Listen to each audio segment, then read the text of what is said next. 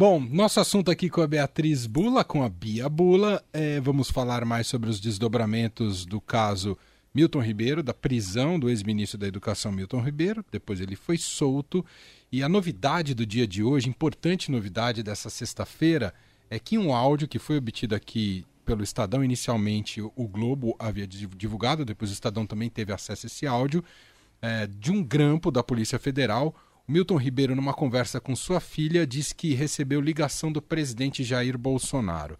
A gente editou, o áudio completo tem torno de quatro minutos da conversa dos dois, consta nos, nos autos, né, que embasou aí a prisão do Milton Ribeiro, das investigações.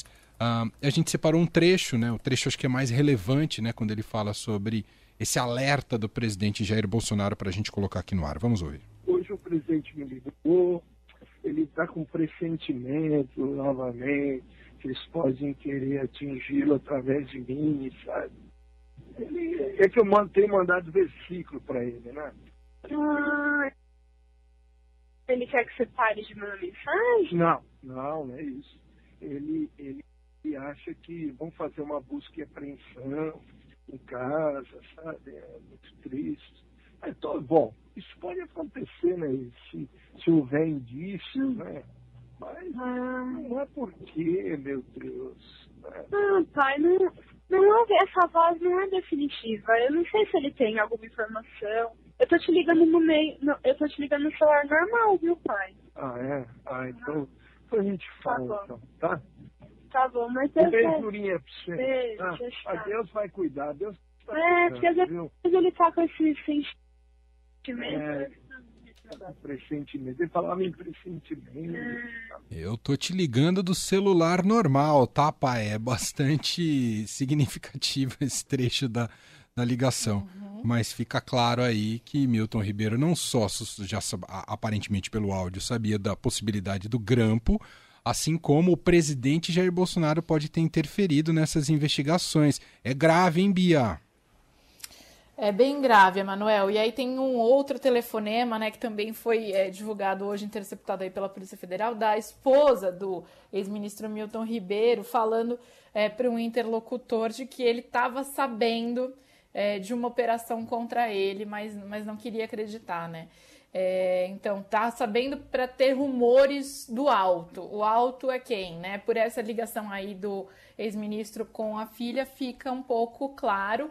É, como você falou, é, é, é, mencionou muito bem, é grave quando ela fala tô te ligando do celular normal, e aí a partir daí é, ele frisa a coisa do pressentimento, é, né? Porque aí fica como se fosse num campo ali de que não é uma informação, ela mesma passa, é, passa, passa essa avaliação, né? Ah, às vezes não é uma informação, mas ela está ciente de que ela está ligando de um telefone que pode estar tá sendo alvo de um grampo, claramente. Então a filha está sendo muito cuidadosa. E aí depois que ela fala aquilo, é, ele fala dessa coisa de pressentimento, né? Que seria uma forma talvez aí de é, preservar de alguma maneira o presidente, porque aí não se falaria que ele passou uma informação de fato. Mas o fato é que ele foi alertado, ao que tudo indica, por esses áudios e pelo que a PF é, entendeu também, e uma sinalização importante do MPF também nessa linha, porque transferiu a investigação aí de volta para o Supremo Tribunal Federal, com receio de que haja interferência do presidente Bolsonaro, é, no caso. Então, é, é o que a gente está tá vendo é um alerta ali por parte do presidente, possivelmente, ao ex-ministro, é, de que ele poderia ser alvo de uma busca e apreensão com antecedência à operação.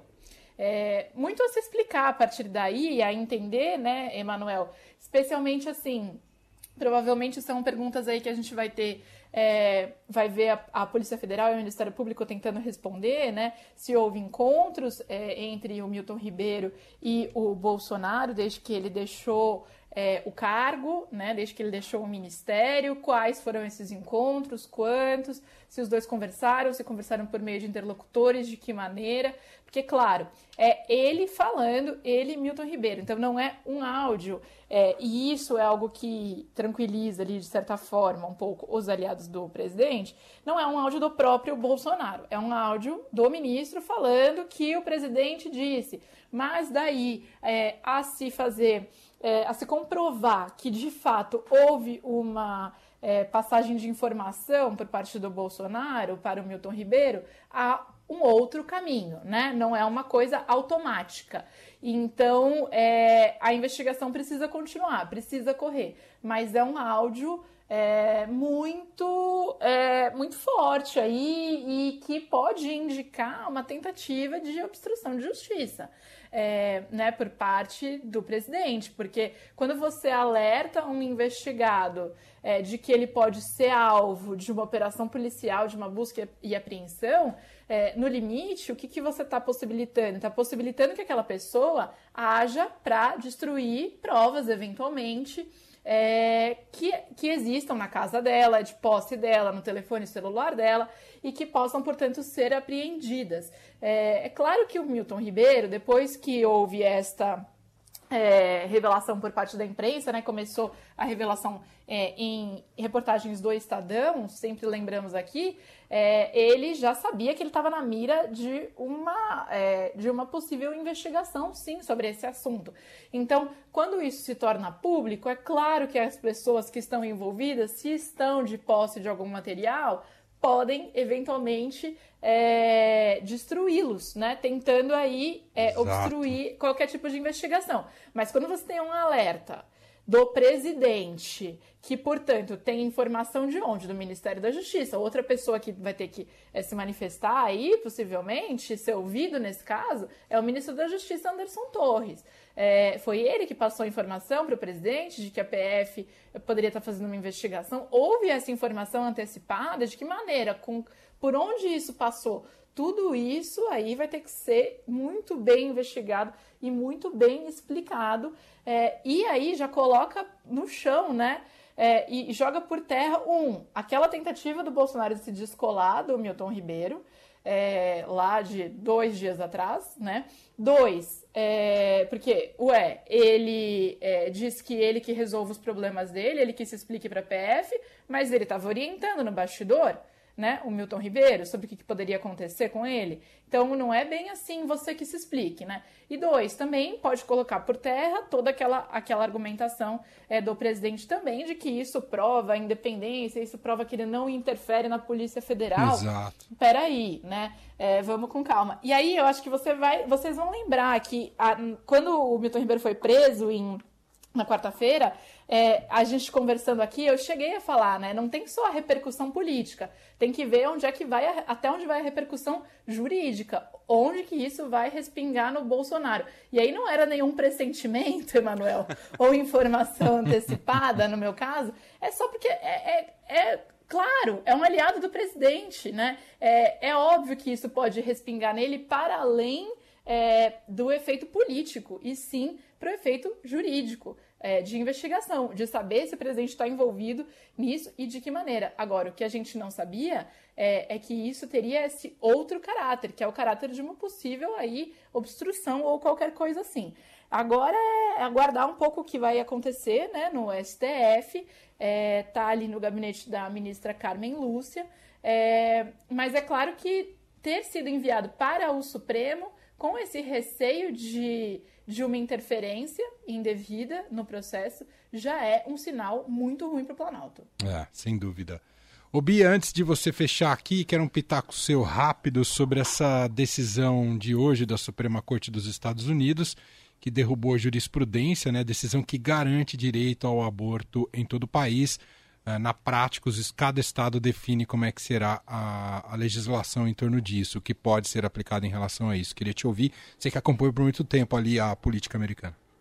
É, e um assunto que está ligado né, da nossa política brasileira também. Inclusive, o presidente Bolsonaro estava é, fazendo da questão do aborto essa semana uma pauta aí das suas é, publicações em redes sociais, etc., também como uma forma é, de mudar de assunto, né? E, e enquanto ele está com uma crise gigantesca lá é, em, em Brasília. É, mas vou indo para os Estados Unidos, então, é uma mudança, um movimento assim de proporções monumentais nos Estados Unidos, é, quase 50 anos de prevalência né, de, do estabelecimento do precedente que conhecido como Roe versus Wade, que garantiu aí no âmbito federal é, a possibilidade de interrupção da gravidez é, por parte das mulheres, é, é, é dependendo da decisão destas mulheres, aí podendo ser é, de alguma maneira regulamentada pelos estados é, mas não de forma a é, impedir que elas exercessem este direito.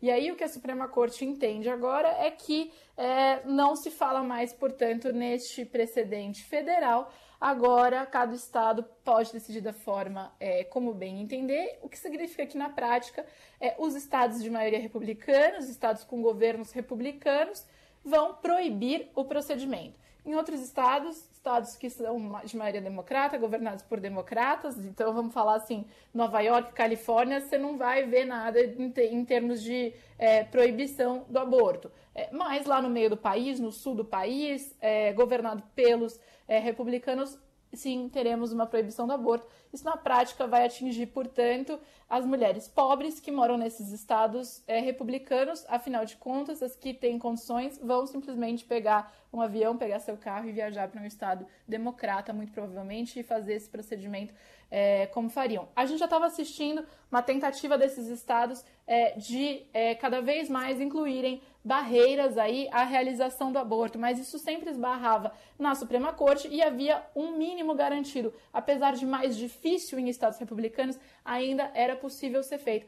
Isso só aconteceu agora, Emanuel, porque é, o ex-presidente Donald Trump, um republicano, conseguiu indicar três juízes é, para a Suprema Corte. Né? É, essa foi uma pauta muito forte quando a Ruth Bader Ginsburg, a juíza, morreu ali na véspera da eleição presidencial, né? E o Trump conseguiu emplacar o terceiro é, juiz, no caso uma juíza para a Suprema Corte, e ele foi eleito falando que ele ia garantir maioria para é, derrubar esse precedente Roe versus Wade. É, e de fato ele o fez, né? Pós seu mandato, mas conseguiu. Isso mostra que os republicanos estavam muito atentos, os eleitores e os políticos também republicanos, muito atentos a essa questão, a questão da pauta de costumes, algo que não passava tanto pela preocupação de eleitores democratas, passou a ser alvo aí, é, de mais preocupação, mais atenção recentemente nos últimos anos, mas nas últimas décadas isso já aparecia muito forte no discurso do eleitorado republicano, é, conservador, e é, os políticos republicanos souberam capturar isso muito bem, e aí, com maioria, portanto, na Suprema Corte, é, fizeram essa alteração. Uma lembrança de que os presidentes eles passam, Emanuel, e os indicados deles da Suprema Corte ficam. É. Então, é muito importante, quando se fala em eleição presidencial, pensar também que o presidente escolhe os ministros do Supremo Tribunal Federal e isso tem um impacto é, de uma forma ou de outra aí, é, de acordo com a linha política que foi eleita, claro. Perfeito. É isso. Só no governo Bolsonaro foram dois. E aí vão ficar. E aí vamos ver qual, como isso interfere nas decisões judiciais ao longo do tempo. Uh, Bia, obrigado mais uma vez. Um ótimo fim de semana para você. Você volta com a gente na segunda-feira. Um beijo, Bia. Beijo, bom um fim beijo. de semana para todo mundo.